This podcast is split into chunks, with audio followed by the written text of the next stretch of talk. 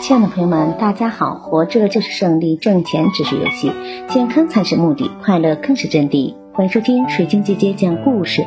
今天的故事名字叫《安史之乱》。唐玄宗统治后期，政治日益腐败，玄宗陶醉于已经取得的成就和表面繁荣的经济，不思进取，怠于国事。自从杨贵妃入宫以后，唐玄宗整天和杨贵妃在一起饮酒作乐，过着荒淫无耻的生活。宰相李林甫和杨贵妃的堂兄杨国忠趁机把持朝政，他们专权自恣，排除异己，搜刮民财，收广广收贿赂，把朝廷弄得乌烟瘴气。安禄山是混血胡人，通晓六种番语。史思明是他的同乡，两人在一起长大，在一起当过护侍郎，后来又在幽州节度使张守珪部下当军官。安禄山对上司惯于溜须拍马、逢迎献媚，每当朝廷。派人来边镇办事的时候，安禄山就送上重重的贿赂。这些人回去之后，自然要在唐玄宗面前说他的好了。唐玄宗听了，认为安禄山是一个人才，想提拔他当了平卢节度使。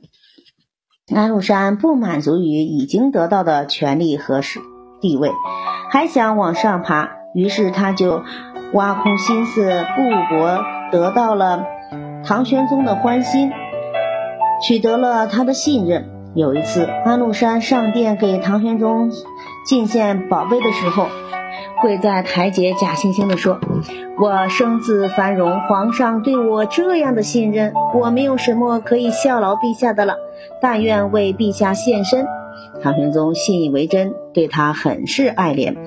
安禄山深知唐玄宗好战喜功，就多次用阴谋诡计诱骗和坑杀了成千上万的西人和契丹人，或者把他们押送到京城做俘虏，或者割掉他们的脑袋去报捷。为了迎合唐玄宗和杨贵妃奢侈享乐的欲望，安禄山把从各地搜刮来了的珍奇异兽、宝贝玩物。络绎不绝地派人送到长安的皇宫中，安禄山的心思果然没有白费。公元七百五十年，唐玄宗封安禄山为东平郡王，这是唐朝开国以来封给胡人的最高的爵位了。公元七百四十七年，安禄山把一个心腹部将留在了长安城里当坐探，随时将朝廷中的动静密报给他。为叛乱进行准备，他以繁阳为根据地，在城北建造了一座雄武城，广招兵马，制造兵器、跟粮食。他还从部将中提升了五百多人任将军，两千多人任中郎将，用这种办法收买人心，培植爪牙。最后，他从亲信当中选拔了。史思明等人充当了谋士和心腹，作为指挥叛乱的核心力量。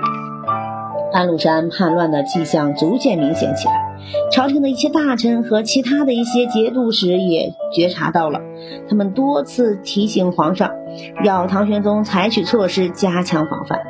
宰相杨国忠更是视安禄山为眼钉中啊，眼中钉，肉中刺。多次奏明唐玄宗说安禄山要谋反，可是皇上并不相信。眼见着安禄山的势力越来越壮大，统帅重兵十八万人，占当时边境镇军队的三分之一还要多，杨国忠感到自己的宰相交椅也岌岌可危了。他一方面加紧在皇上面前游说，另一方面暗中查询安禄山安插在京城的探子。杨国忠查出了这些探子，并且处死了他们，激怒了安禄山。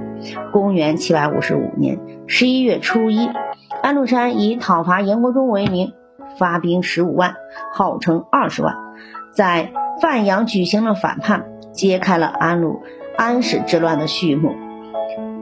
唐玄宗于同年十一月十四日得知了他的反叛消息，相当震怒。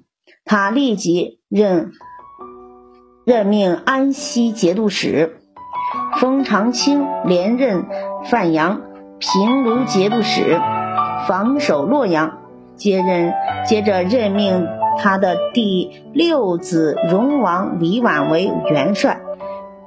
右金吾大将军高仙芝为副元帅东征。唐玄宗于十一月十五日派毕思琛往东都洛阳去防守安禄山的大军。虽然遇上了阻碍，但是由于杨国忠的无能，使安禄山于同年十二月十十二月十二日就攻破了洛阳。东京留守李成和御史中丞。鲁毅不肯投降，被俘后被安禄山给镇守着，坚持潼关不出。可是因为唐玄宗听了监军宦官的诬告，以失律丧失之罪处斩了封长清、高仙芝。天宝十五年正月初一，安禄山在洛阳称大燕皇帝，改元圣武。之后，唐玄宗之派又派上了年纪的。哥舒翰统领着潼关的军队抵抗抵抗敌人。当时镇守潼关的军队有二十万。舒哥哥舒翰正确的判断了双方的形势，也认为坚守不出才是嗯御敌的之策。随着日子一天天拖延下去，唐玄宗对他们失去了耐心，而且奸相杨国忠又在鼓动唐玄宗下旨强迫。哥舒翰出战，哥舒翰在接到圣旨后，知道此战必败，但慑于威权的皇权的威严，不得不带兵出战。最后结果还是大败了，自己也被手下给绑到了敌营。唐玄宗所在的长安得知潼关失守，一片混乱。杨国忠主张逃出了蜀州。可是呢，唐玄宗带着杨贵妃一些皇亲国戚走了很远，行至了马嵬驿的时候，随军士们鼓噪着不前，嗯，骚乱中杀死了杨国忠，并强迫唐玄宗杀死杨贵妃。唐玄宗无可奈何，只好命人把杨贵妃给绞死了。随后，唐玄宗跑到了四川成都去了。安禄山军队又占领了长安。公元七百五十六年，唐玄宗退位，太子李亨继位，改元至德，帝号为萧宗。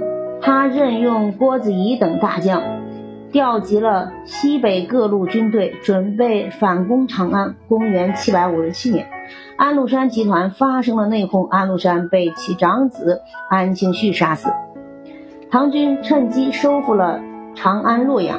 安禄山留守河北的大将史思明也暂时投降了唐军。